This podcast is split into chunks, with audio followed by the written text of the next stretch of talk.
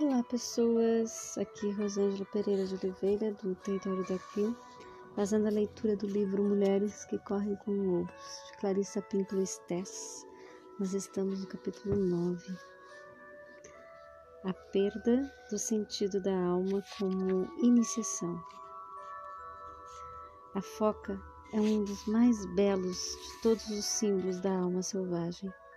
A semelhança da natureza instintiva das mulheres, as focas são criaturas singulares que evoluíram e se adaptaram através dos séculos. Como a mulher foca, as focas verdadeiras só vêm à terra firme para procriar e amamentar. A mãe foca é extremamente devotada ao seu filhote por cerca de dois meses, dando-lhe amor e proteção e alimentando-o exclusivamente com as reservas do seu próprio corpo. Durante esse período, o filhote de 15 quilos tem seu peso quadriplicado. Depois, a mãe nada para o mar aberto e o filhote, já crescido, é capaz de começar uma vida independente. Entre grupos étnicos por todo o mundo, incluindo-se muitos da região circumpolar e da África Ocidental, disse que os seres humanos não estão realmente animados enquanto a alma não der à luz o espírito, cuidando dele e o amamentando, enchendo-o de força. Acredita-se que com o tempo a alma se retire para um lar mais distante, enquanto o espírito dá início a uma vida independente no mundo. O símbolo da foca para a alma é ainda mais irresistível, porque há nas focas uma docilidade uma facilidade de acesso bem familiar aos que vivem na proximidade delas. As focas têm uma certa qualidade canina, são afetuosas por natureza, irradia delas uma espécie de pureza. No entanto, elas também podem ser muito rápidas para reagir, recuar ou retalhar quando ameaçadas. A alma também é assim. Ela paira por perto, ela alimenta o espírito, ela não foge quando percebe algo novo, de incomum ou de difícil. Pode ocorrer, porém, especialmente quando a foca não está acostumada a seres humanos e fica ali deitada num daqueles estados de beatitude que parecem acometer as focas de quando em quando, que ela não preveja as atitudes do ser humano. Como a mulher foca da história e como a alma das mulheres jovens e ou inexperientes, ela não percebe as intenções dos outros e o perigo em potencial. E é sempre aí que a pele de foca é roubada. Ao trabalhar com histórias de cativeiro e de roubo de tesouros, bem como a minha experiência de análise de muitos homens e mulheres, cheguei à conclusão de que ocorre um processo de individuação de praticamente todo mundo, pelo menos um caso de roubo significativo. Algumas pessoas o caracterizam como o roubo da sua grande oportunidade na vida. Os apaixonados definem como o roubo da alma, uma apropriação do espírito da pessoa, um enfraquecimento de sentido de identidade.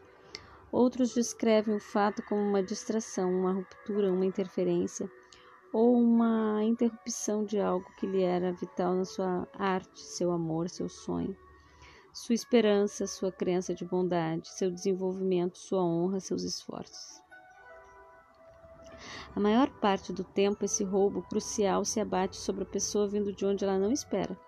Ela cai sobre as mulheres pelos mesmos motivos que ocorrem nessa história do povo Inuit, em virtude da ingenuidade, da percepção falha quanto às motivações dos outros, da inexperiência em projetar o que poderia acontecer no futuro, da falta de atenção a todas as pistas do ambiente e em virtude de um destino estar entretecendo lições em sua trama. As pessoas que se permitem ser roubadas não são más, tampouco erradas, não, não são tolas.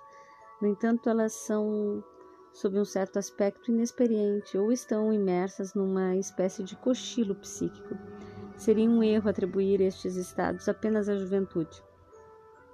Eles podem acontecer com qualquer um independentemente da idade, da filiação étnica, do grau de instrução ou mesmo das boas intenções. Está claro que o fato de ser roubado evolui definitivamente para uma misteriosa oportunidade da iniciação arquetípica, para aqueles que vêm enredados na situação que se aplica a quase todo mundo.